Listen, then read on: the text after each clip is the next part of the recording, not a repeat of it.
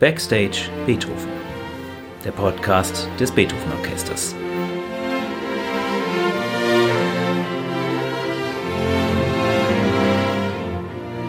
Heute mit Tillmann Böttcher.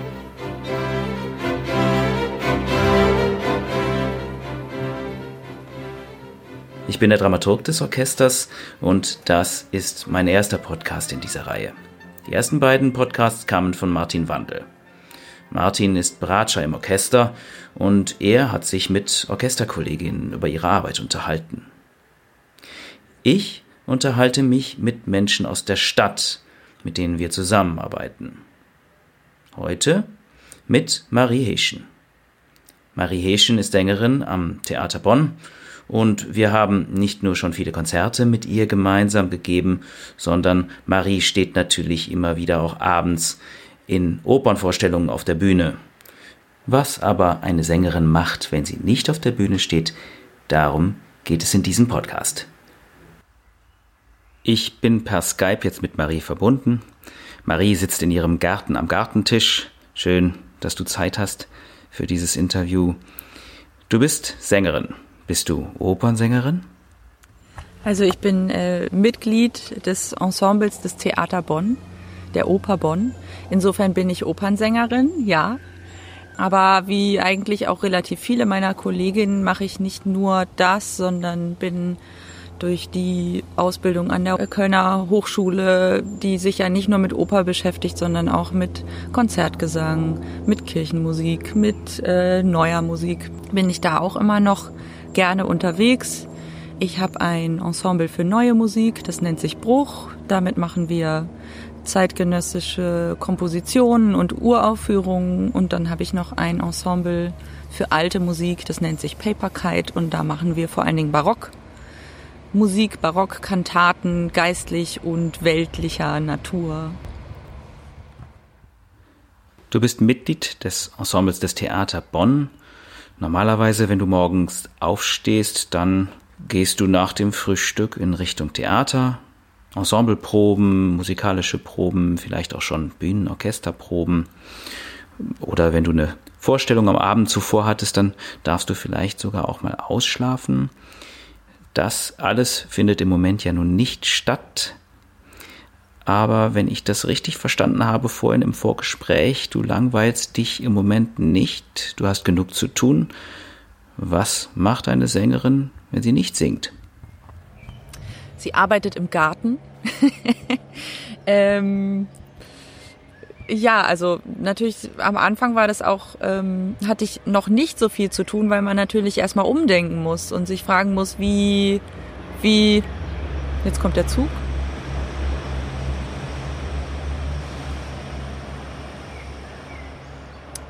weil man umdenken muss und sich fragen muss, was mache ich jetzt mit meiner Zeit und mit meiner Zukunft. Üben geht natürlich immer. Neue Stücke und Partien einstudieren geht auch immer. Dazu braucht man nicht viele Menschen. Ähm, aber irgendwann geht's dann doch wieder ans Proben und ich habe zum Beispiel mit meinem neuen Musikensemble Bruch regelmäßig Skype-Proben, wo wir uns mit verschiedenen Komponisten aus sogar dann ganz Europa per Skype treffen und an neuen Stücken arbeiten, diskutieren über neue Themen, neue Klangtechniken ausprobieren. Das geht natürlich mehr oder weniger gut über Skype. Bei Skype gibt's ja das Problem mit der Zeitverzögerung. Gemeinsam Musik machen ziemlich schwierig, oder? Ist das eine Quelle der Heiterkeit? Ja, der Heiterkeit und der Frustration, beides. also äh, wir haben ziemlich schnell herausgefunden, dass äh, synchrones Spielen nicht möglich ist per Skype, zumindest nicht live. Ja, man arbeitet dann mit Aufnahmen und schickt die sich gegenseitig zu. Auf dem von mir schon beschriebenen Gartentisch sehe ich einen Laptop, da sehe ich Noten, Bücher. Eine Sängerin scheint auch noch anderes zu machen, außer zu singen.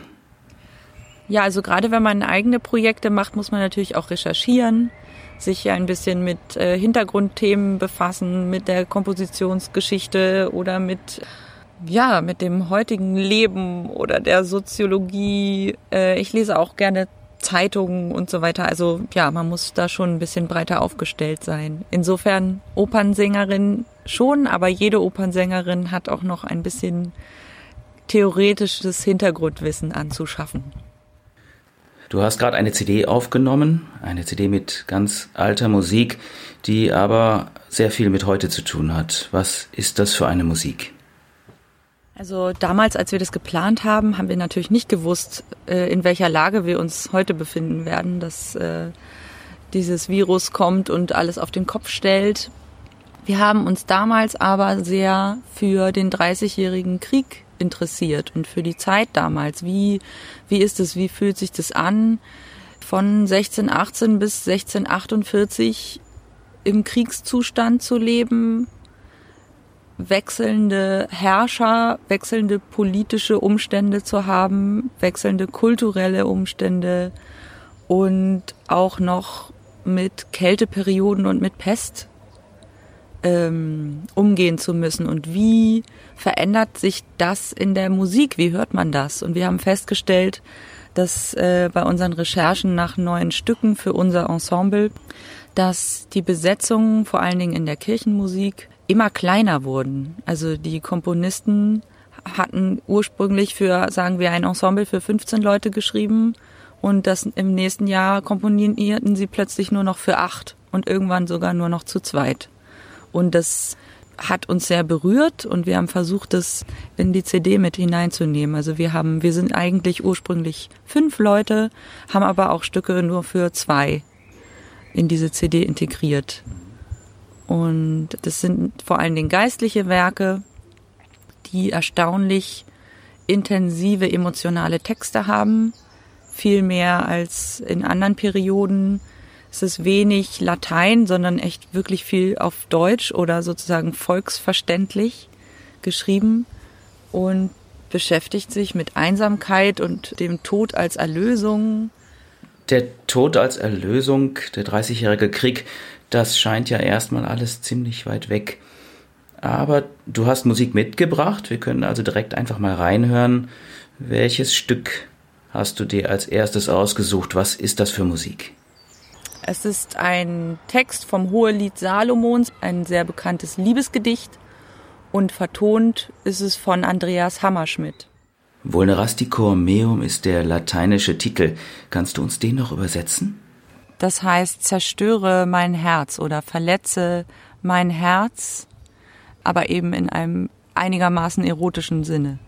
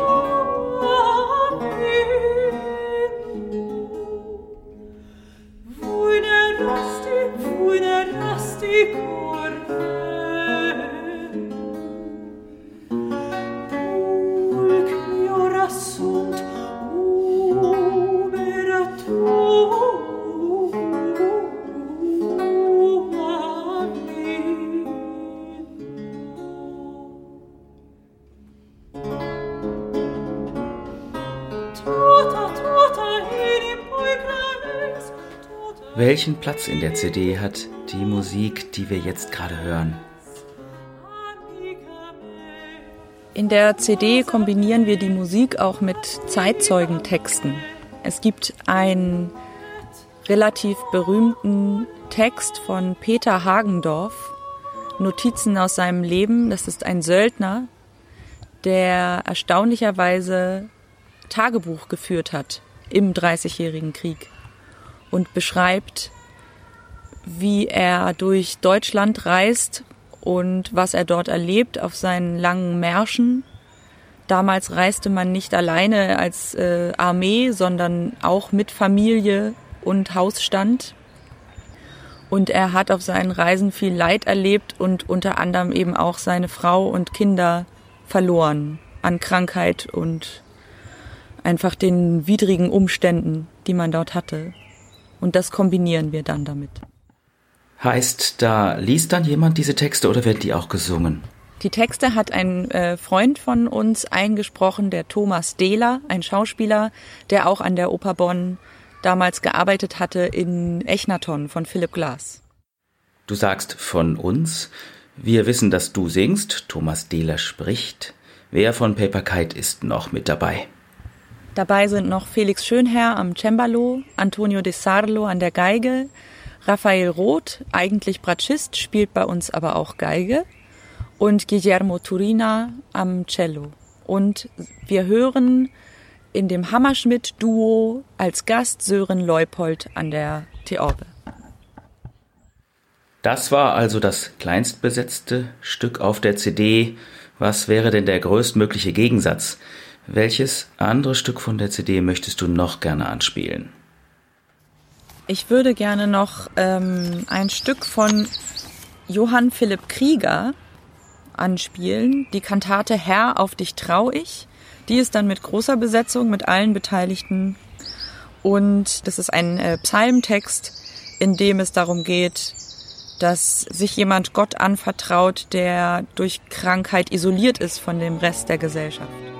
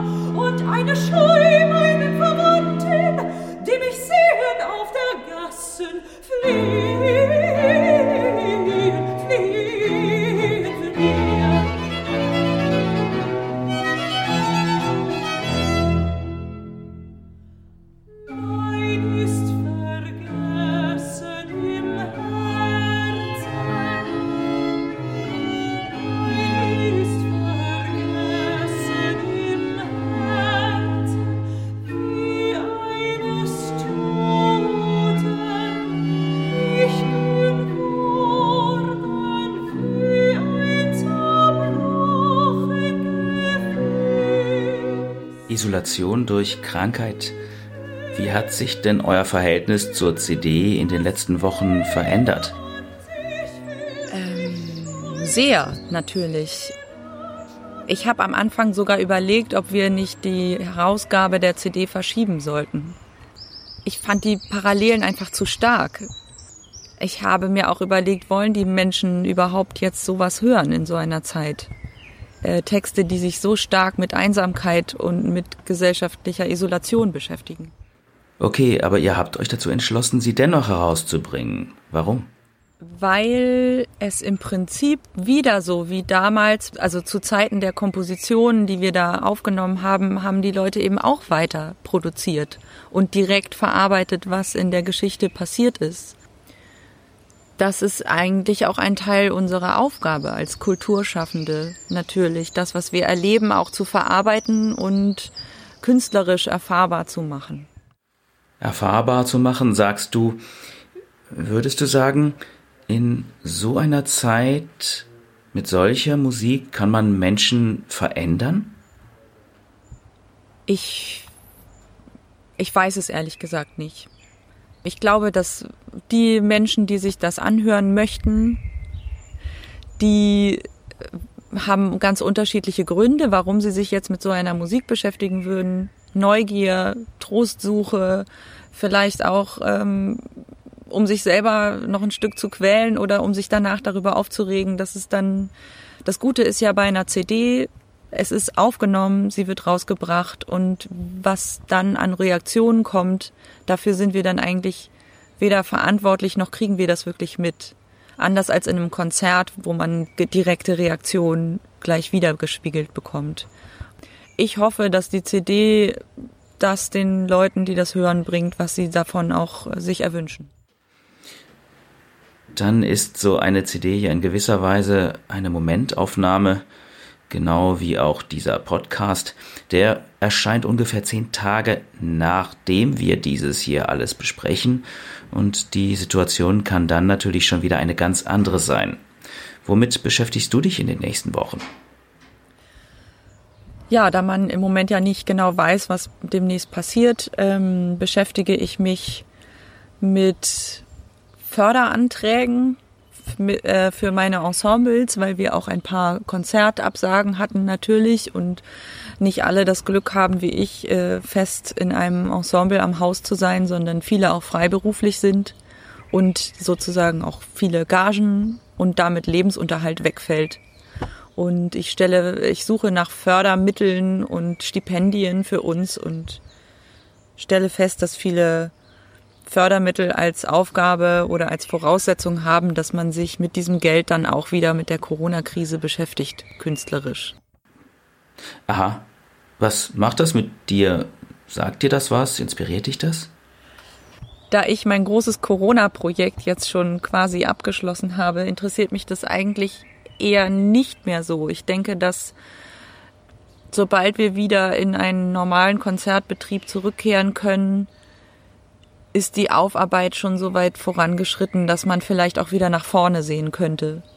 Und als aufgezwungene Maßnahme finde ich es nicht so interessant. Es schränkt die Freiheit ein bisschen ein. Dann blicken wir doch einfach nach vorne. Wenn jetzt eine Fee käme und sagen würde, morgen Abend ist Vorstellung vor vollem Haus, Marie, welches Stück würdest du gerne morgen Abend singen? Naja, was jetzt wirklich ja, am bedauerlichsten war durch die Corona-Krise war, dass wir die Fledermaus nur prämiert haben, also nur einmal gespielt und dann wurde sie abgesagt. Und das ist natürlich total schade. Vielleicht die Fledermaus? Ich ja, warum nicht? Die Fledermaus. Sie hörten Backstage Beethoven.